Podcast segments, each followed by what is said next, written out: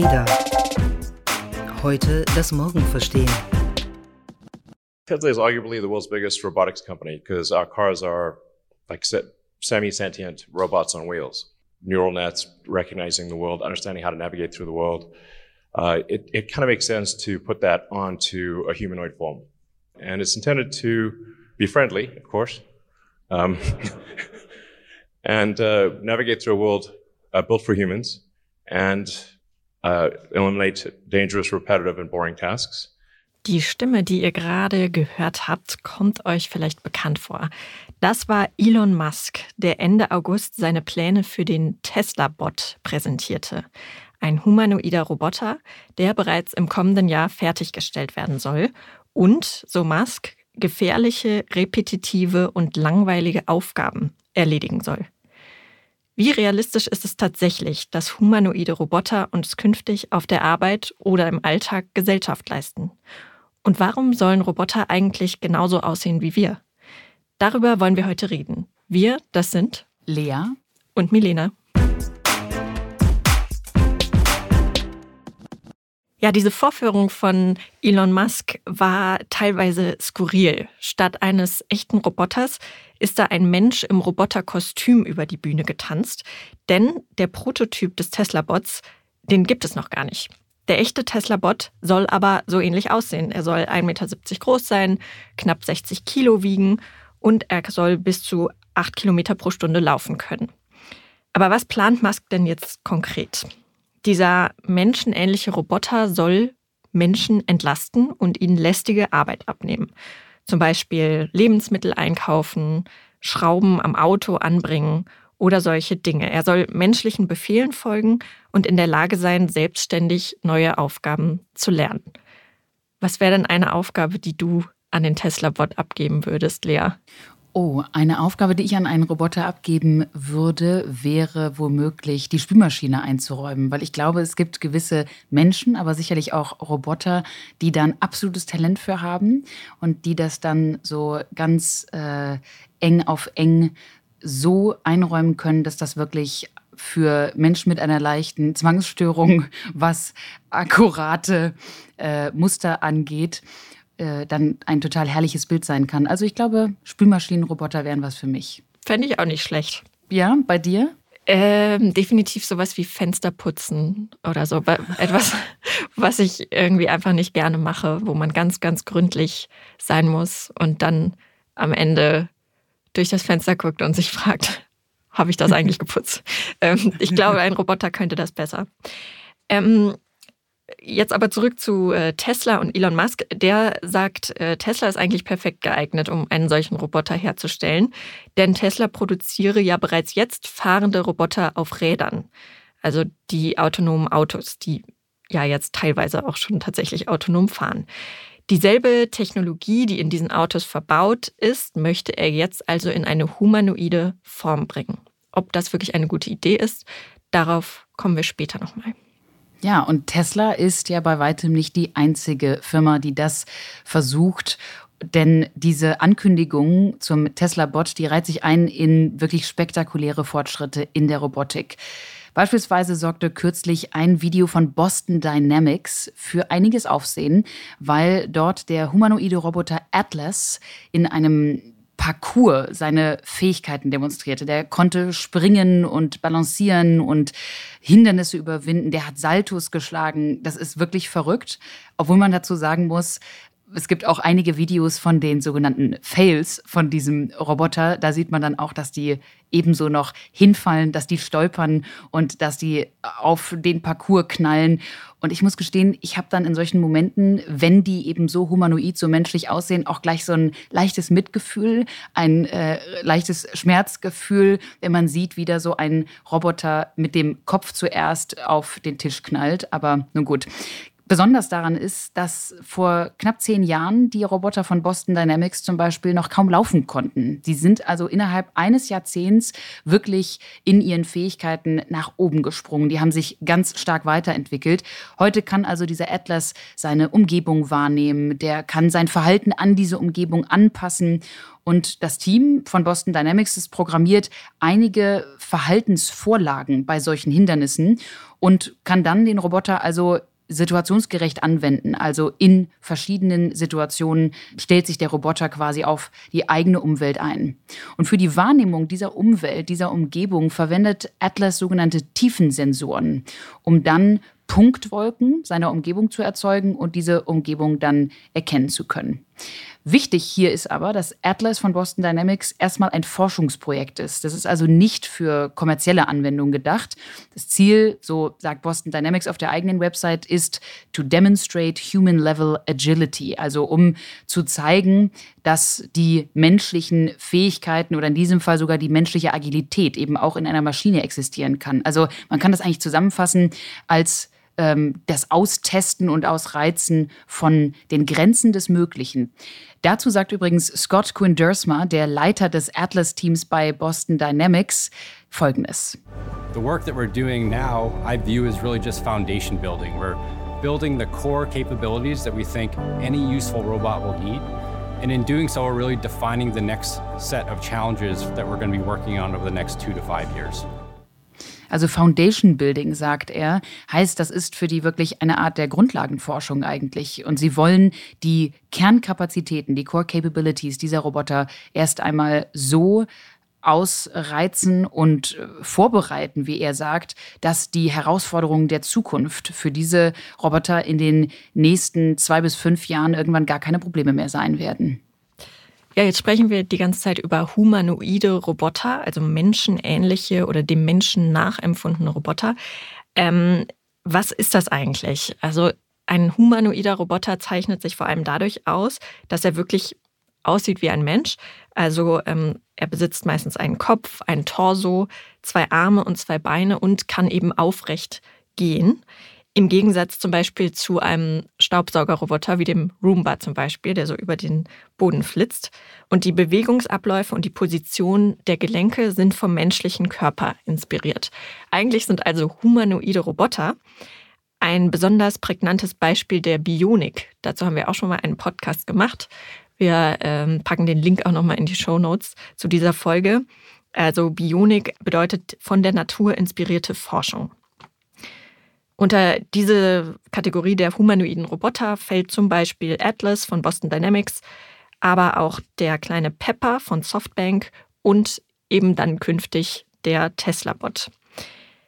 Dann gibt es auch noch Androiden und Gynoiden. Das bedeutet erstmal nur, also Android ist das Wort für männlich auf Griechisch und äh, Gynoid für weiblich. Also es sind erstmal nur männlich und weiblich aussehende Roboter. Anders als humanoide Roboter imitieren die aber tatsächlich den Menschen, sowohl im Aussehen als auch in Mimik, Gestik, Sprache und Verhalten. Ein Beispiel ist der Gynoid Erika. Das ist eine brünette Roboterdame mit künstlicher Haut, Augen, die sehr echt aussehen, Haaren, die sehr natürlich wirken die wurde von Hiroshi Oshiguro kreiert.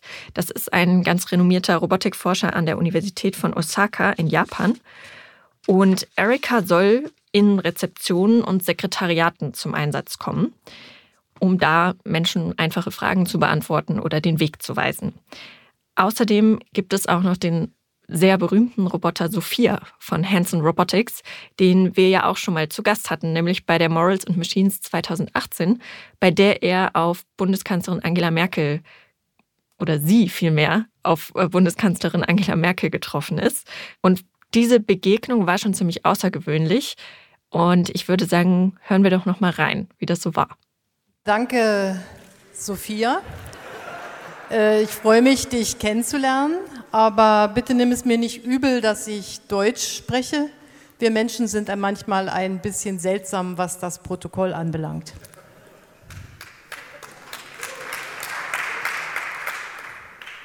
Of course. I'm so honored to have an opportunity to meet you, Chancellor. Your emotional intelligence and sense of diplomacy will help me learn the nuanced aspects of human intelligence. Das finde ich auch einen schönen Satz von Sophia an die Bundeskanzlerin. Ihre emotionale Intelligenz und ihre Diplomatie wird mir helfen, die Nuancen der menschlichen Intelligenz zu verstehen. Ein herrlicher Austausch. Sehr schön. Ja, es war, es war ein bisschen skurril auch, muss man sagen. Aber ähm, schon auch ganz spannend zu sehen, wie die beiden so miteinander umgegangen sind. Ja, warum eigentlich menschenähnliche Roboter, kann man sich dann fragen. Auch dazu hat Scott Kundersma, den wir eben im O-Ton schon gehört haben, ähm, mal sich geäußert in einem Blogpost. Er hat gesagt, Humanoide sind eigentlich in mehrfacher Hinsicht interessant für uns. Erstens entsprechen sie unserer Vision eines überall einsetzbaren Roboters der Zukunft, der alles tun kann. Sie sind vielleicht nicht das beste Design für eine bestimmte Aufgabe, aber wenn man eine Plattform bauen wollte, die eine Vielzahl von physischen Aufgaben erfüllen kann, dann wissen wir bereits, dass ein menschlicher Formfaktor dazu in der Lage ist. Also er räumt selber ein, der Leiter des Atlas-Teams bei Boston Dynamics, dass ein menschenähnlicher Roboter nicht unbedingt der beste ist, um eine bestimmte Aufgabe zu erledigen. Um jetzt nochmal an den Roomba zu denken, so ein flacher Roboter, der sich am Boden bewegt, ist sehr viel besser dafür geeignet, den Boden zu wischen, als äh, wir aufrecht stehende Menschen, die sich da äh, so ein bisschen bücken müssen immer. Aber da wir Menschen in der Lage sind, sehr viele verschiedene Dinge zu erledigen, reizt es die Forschung natürlich, diese Allrounder-Fähigkeit des Menschen zu imitieren und dem irgendwie nahe zu kommen. Obwohl ich es ja eine schöne Beschreibung finde von uns Menschen, eine Plattform, die eine Vielzahl von physischen Aufgaben erfüllen kann. Das ist ähm, ja mal eine sehr trockene Variante, glaube ich, der Beschreibung eines Homo sapiens. Aber trotzdem ganz interessant, dass so deutlich von ähm, Quindesma eingeräumt wird, dass wir als Mensch auch womöglich definitiv nicht die effizienteste ähm, Bauart haben, äh, um jetzt mal einen eher maschinellen Begriff zu nutzen, vielleicht nicht die effizienteste Bauart für gewisse Dinge haben und trotzdem sind wir oft das Vorbild für diese Erfindungen gewesen. Das ist tatsächlich auch in der Geschichte schon oft so gewesen, denn schon vor wirklich langer Zeit hat der Mensch über Maschinen philosophiert und mit ihnen so experimentiert, dass er und sie ähm, damals dann versucht haben, bestimmte menschenähnliche Aufgaben zu erfüllen. Darüber schrieb die Technikhistorikerin Pamela McCorduck mal in ihrem sehr empfehlenswerten Buch Machines Who Think. Unsere Geschichte ist eine Geschichte der Selbstimitation. Bis hin zum Wahnsinn haben wir uns selbst fleischlich reproduziert. Und da führt sie in diesem Buch auch wirklich schön auf sämtliche Beispiele, so früh wie Leonardo da Vinci beispielsweise, ein Visionär, der damals wirklich fasziniert war von der Möglichkeit, Menschen mit einer Maschine zu imitieren. Der hat beispielsweise damals äh, entworfen den sogenannten mechanischen Ritter. Auf Italienisch nannte er das Automa Cavaliere. Das heißt eigentlich der Automatenritter. Und das sollte ein humanoider Automat werden. Den hat er damals schon um 1495 herum entworfen. Allerdings dann ähm, wohl nicht wirklich bauen können, denn das wäre dann wohl tatsächlich der erste Roboter geworden, ohne schon den Begriff damals benutzt zu haben. Und der Begriff Roboter, der wurde dann vom tschechischen Theaterautor und Journalisten Karel Čapek erfunden. Der hat diesen Begriff damals in seinem Erfolgsstück RUR oder eigentlich Rossum's Universal Robots in 1920 eingeführt. dieser Begriff leitet sich von dem alten slawischen Wort Robota für Knechtschaft oder Zwangsarbeit oder Schufterei ab. Und das Stück damals von Čapek. Das erzählte die Geschichte eines Unternehmens, das die neuesten Erkenntnisse der Biologie, Chemie und Physiologie nutzt, um Arbeiter in Massenproduktion herzustellen, denen, Zitat, nichts fehlt außer einer Seele. Das finde ich ja interessant, dass von der Begriffsherkunft her Roboter eigentlich Sklaven sind, ohne Seele. Irgendwie traurig. Ich finde das auch ist äh, total traurig. Als ich dieses Zitat gelesen habe, dachte ich wirklich nochmal darüber nach, wie sehr wir Menschen anscheinend auch daran interessiert sind, immer wieder uns unterwürfige Einheiten zu bauen, einzuführen, sei es durch menschliche Kategorien oder sei es eben durch Maschinen, die wir dann versuchen, uns eben unterzuordnen. Das ist ja auch eine große Diskussion in der Akademie, also in der Forschung und akademischen Debatte, dass wir Roboter anscheinend eher als unsere Dienstleister sehen und, und bauen. Diese Diskussion kam auf, als es darum ging, dass viele der Sprachroboter ähm, weibliche Stimmen haben und dass die immer in Dienstleistungspositionen gegenüber dem Menschen sind. Also das ist wirklich spannend, dass das auch aus dem Begriff heraus schon mal so abzuleiten sind. Und wie du gesagt hast, diese, diese Wendung, diese Sprachwendung dann ohne eine Seele. Ich weiß ja nicht, ob nur die Seele das ist, was uns noch von Robotern unterscheidet. Aber in jedem Fall ist in der Geschichte zu sehen, dass wir Menschen schon seit sehr langer Zeit so über diese Roboter eben nachdenken. Und der erste humanoide Roboter im Kino war dann der sehr bekannte Maschinenmensch Maria in Metropolis. Das kam 1927 in die Kinos. Und dann kam der erste japanische Sci-Fi-Roboter Astro Boy 1952 dazu. Wir kennen alle ähm, C3PO aus Star Wars und aus verschiedenen Steven Spielberg-Filmen etc. Also wir sehen in der Vision, in der kreativen Vision von Menschen spielten diese humanoiden Maschinen wirklich schon lange eine Rolle. Ja, und die Forschung und natürlich auch Unternehmen haben sich dann daran gemacht, diese Ideen aus der Science-Fiction-Literatur in die Realität umzusetzen. Schon 1939 stellte der US-Elektrokonzern Westinghouse Electric Corporation auf der Weltausstellung den Motormann Elektro aus. Das war ein aus heutiger Sicht natürlich noch etwas primitiver humanoider Roboter. Der konnte auf Rädern in den Füßen fahren, konnte aufgezeichnete Texte abspielen, Zigarette rauchen, Luftballon aufblasen und seinen Kopf und seine Arme bewegen.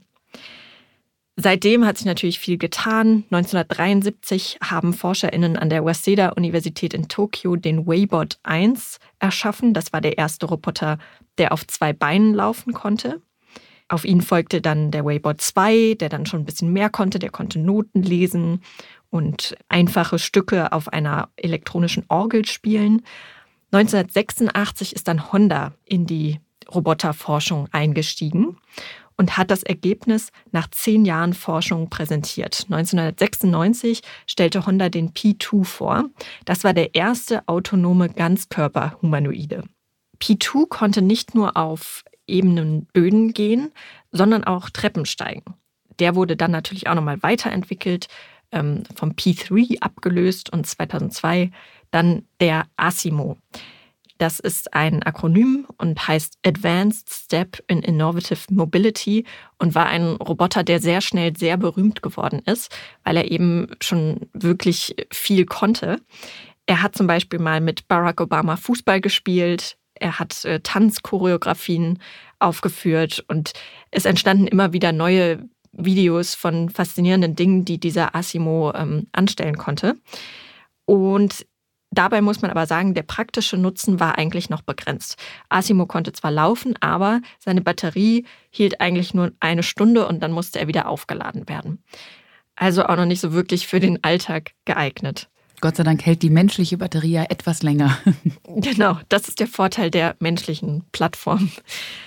Ein äh, weiterer Meilenstein war dann von Sony der Dream Robot. Das war ein kleiner humanoider Roboter, der Gesichter erkennen konnte und Emotionen durch Sprache und Körpersprache ausdrücken konnte und der auch auf unebenen Oberflächen laufen konnte, was auch ähm, technisch eine ziemliche Herausforderung ist. Interessanterweise hat Honda sich aber entschieden, die Produktion seines Asimo einzustellen, obwohl der schon so ähm, weit fortentwickelt war, mit der Begründung, man wolle sich lieber auf praktischere Use Cases konzentrieren. Da steckt ja jede Menge Technologie drin, die in Asimo verbaut ist und die kann man für weitaus praktischere Zwecke einsetzen. Was uns zu der Frage führt, wofür braucht es denn dann eigentlich menschenähnliche Roboter? Gibt es dafür wirklich einen Markt? Aber zuerst ein kleiner Hinweis auf ein spannendes Event. Nullen und Einsen, schwarz und weiß. Die Welt, wie sie der digitale Computer seit Mitte der 90er Jahre prägt, war binär. Einblicke in die Quantenphysik jedoch verraten, die Zukunft wird sehr viel komplexer. Am 8. und 9. Dezember 2021 diskutieren wir beim Ada Lovelace Festival mit internationalen Quantenexpertinnen und Experten, digitalen Pionieren und euch über Quantum World. Denn die Zukunft des Computers ist auch eine Metapher für die Veränderung unserer Welt. Wie können wir diese Veränderungen divers und fair gestalten? Welche Auswirkungen hat die neue Technologie auf Wirtschaft und Gesellschaft? Sichert euch noch bis zum 30. September ein Early Bird Ticket in unserem Ticketshop und freut euch auf ein abwechslungsreiches Programm mit spannenden Panels, Keynotes, Deep Dive Sessions und vielem mehr. Tickets und Informationen zum Ada Lovelace Festival gibt es auf ada-lovelace-festival.com. Ja, schauen wir uns mal den Markt an für diese humanoiden Roboter. In welchen Branchen, in welchen Bereichen könnten diese Maschinen denn künftig zum Einsatz kommen? Wir haben einiges schon erwähnt. Milena, du sprachst vorhin von den Rezeptionen oder auch als ähm, im, im Sekretariat als eine Informationsstelle für Menschen. Einige andere Anwendungsfälle sind beispielsweise in Fabriken oder in Warenhäusern und Dort kann man sich natürlich erstmal fragen, warum müssen diese Roboter hier menschenähnlich aussehen? Die müssten hauptsächlich erstmal effizient arbeiten können. Aber tatsächlich ist das in einigen Fällen trotzdem so. Ich kenne beispielsweise die Robotergreifarme von KUKA in einigen ähm, Fabriken. Und ganz interessant finde ich, dass man da, also ich zumindest, erstmal nicht so gleich diese empathische Reaktion auf diese Arme habe, als jetzt auf einen ganz humanoid gebauten Roboter. Aber da kommen wir gleich noch drauf. Also in Fabriken und Warenhäusern, da helfen diese Roboter mitunter beim Sortieren, beim Transportieren der Waren. Außerdem gibt es auch Anwendungsfälle, und hier wird jetzt die menschliche Form etwas relevanter zur Therapie für alte Menschen oder für Kinder um beispielsweise ihnen Gesellschaft zu leisten und gegen Einsamkeit zu helfen. Da haben wir für euch im Digitalmagazin auch einen sehr schönen Text über sogenannte Sozialroboter von Felix Lill. Und da erklärt Felix, warum Japan besonders roboterfreundlich ist und nach der japanischen Urreligion Shinto alle Gegenstände so etwas wie eine Seele haben und deshalb auch Respekt verdienen. Ein weiterer Einsatzfall für einen solchen Roboter ist übrigens auch in der TV-Moderation. Wir sahen das in einem Video aus Asien, da wurde die Wettervorhersage von einem humanoiden Roboter übernommen. Und ganz Macht dir das jetzt Angst als Moderatorin? Nein, ich glaube beispielsweise, dass so ähm, Einwürfe und spontane Reaktionen ja dann doch noch sehr menschlich sind und die machen ja Gespräche meistens dann am spannendsten. Und ich glaube, das ist noch relativ schwierig für solche Roboter. Das sahen wir ja auch bei der Bundeskanzlerin mit Sophia. Da gab es, du erinnerst dich, einige lustige, stockende Momente. Und am Ende sagte Angela Merkel dann zu diesem Roboter, dass sie ja noch beide einiges lernen müssten. Und das finde ich irgendwie ganz äh, ein, eine schöne Zusammenfassung des aktuellen äh, Zustandes zwischen Mensch und Maschine. Weil klar, wir Menschen müssen auch noch einiges lernen, vor allem auch über Maschinen. Aber so richtig interaktiv ist das noch äh, schwierig, glaube ich, in, in der Gesprächsführung. Und deshalb macht mir das als Moderatorin erstmal noch, noch keine Sorge. Ganz interessant ist übrigens, dass die Pandemie die Akzeptanz von solchen Robotern tatsächlich erhöht hat. Das zeigen jetzt zwei Studien der TU Darmstadt, die den Einsatz von Robotern im Kundenkontakt und in Teams in Unternehmen seit dem Ausbruch von Covid-19 untersucht haben. Und demnach sehen über zwei Drittel der Befragten deutliche Vorteile von Service-Robotern, also zum Beispiel im Einzelhandel, wo sie das Infektionsrisiko senken könnten. Und auch in Firmen will die Mehrheit der Befragten jetzt interaktive Roboter einsetzen. Auch dazu haben wir übrigens einen Text in unserem Digitalmagazin von unserer Kollegin Anna Gauto. Der nennt sich Ein Typ wie du und ich, oder? falls ihr das einmal nachlesen wollt. Genau, alle Texte setzen wir auch in die Show Notes, damit ihr da ganz schnell hinfindet. Eine Studie am MIT hat kürzlich auch gezeigt, dass Roboter vor allen Dingen in alternden Gesellschaften besonders stark eingesetzt werden.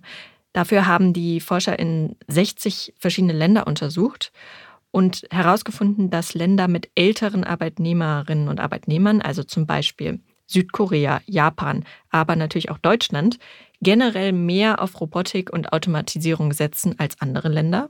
Und der Co-Autor der Studie, Darren Acemoglu, hat gesagt, die Ergebnisse deuten darauf hin, dass die Investitionen in Robotik eben nicht darauf zurückzuführen sind, dass man einfach nur die Grenzen des Möglichen erweitern möchte, sondern dass es einfach eine Reaktion darauf ist, dass es in einigen Ländern einen Mangel an Arbeitskräften gibt, insbesondere an Arbeitskräften mittleren Alters, die für einfache Arbeiten benötigt werden.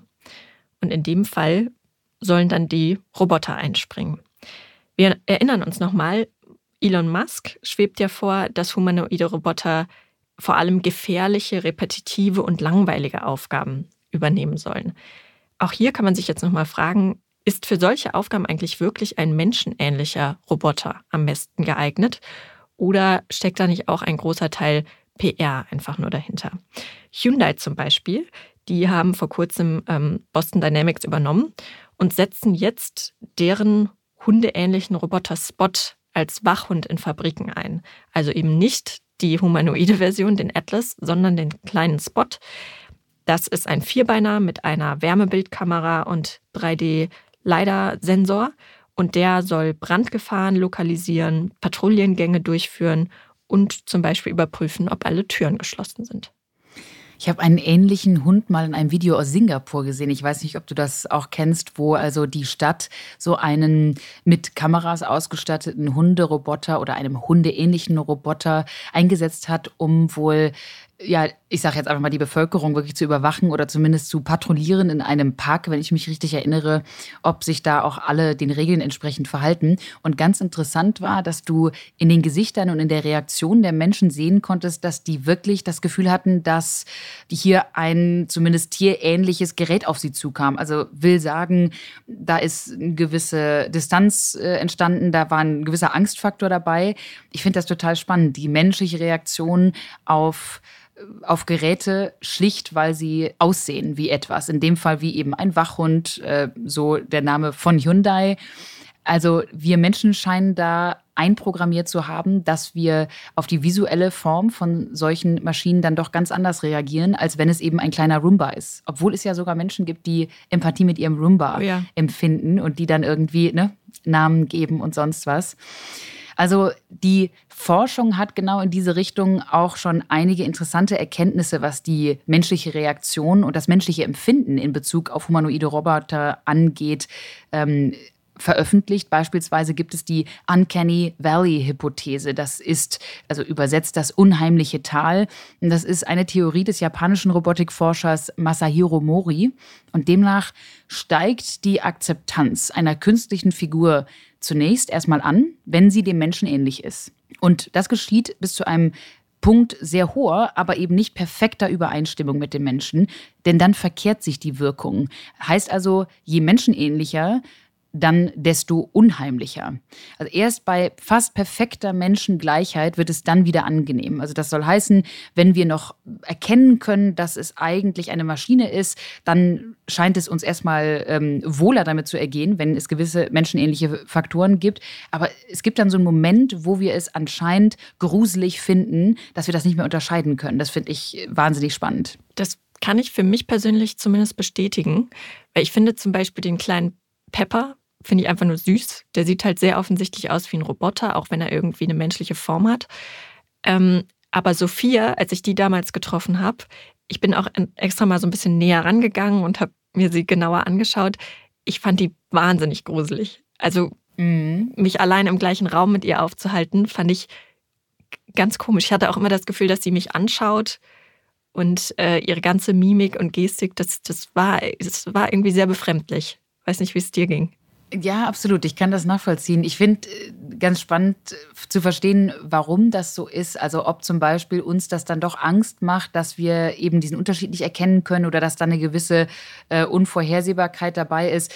Alan Winfield, ein Professor für Roboterethik an der University of West England, der hat mal erklärt, sobald Roboter wie Menschen aussehen, sind wir verletzlich. Wir können dann nicht anders, als emotional zu reagieren. Wir anthropomorphisieren nun einmal und schreiben Gegenständen menschliche Eigenschaften zu. Besonders dann, wenn sie uns ähneln oder starke soziale Reize anbieten, etwa Gefühle wie Angst oder Trauer. Also es scheint wirklich emotional etwas in uns auszulösen. Dazu gibt es auch eine andere ganz interessante Studie von der Uni Nijmegen und von Markus Paulus, der ist Professor für Entwicklungspsychologie an der Ludwig-Maximilians-Universität in München.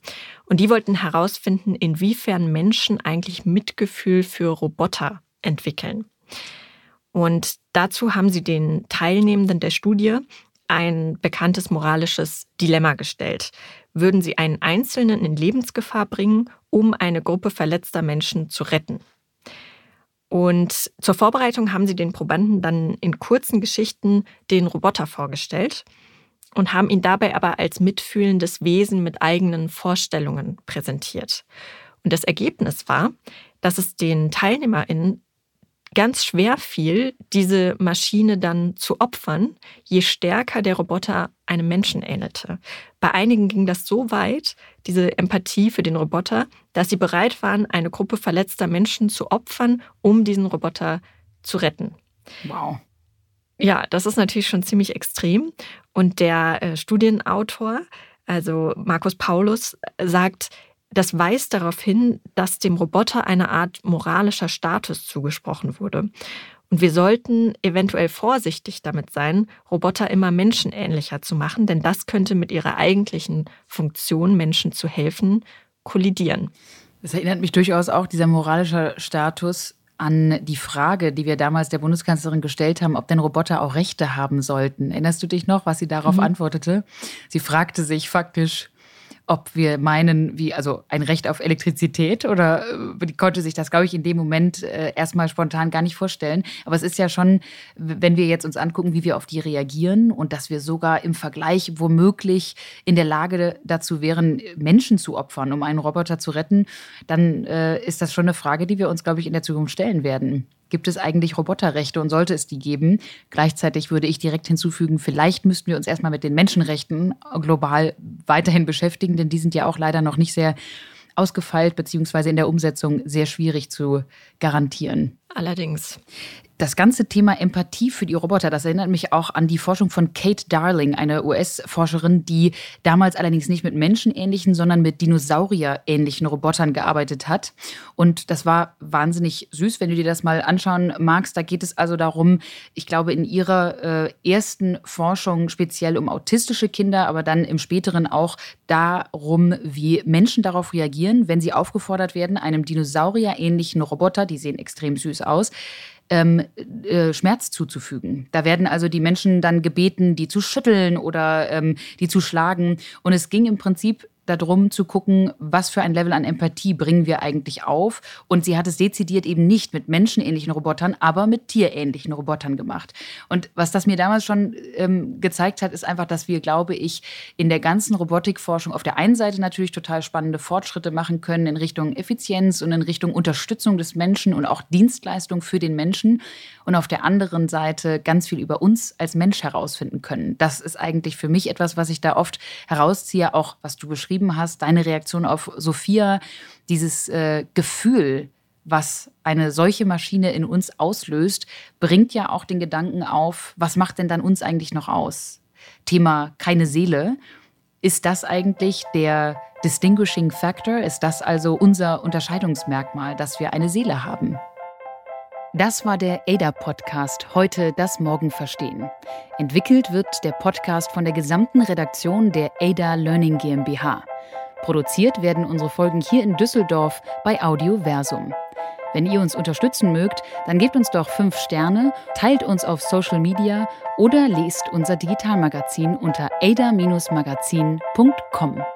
Mehr über die ADA Learning GmbH gibt es unter join-ada.com.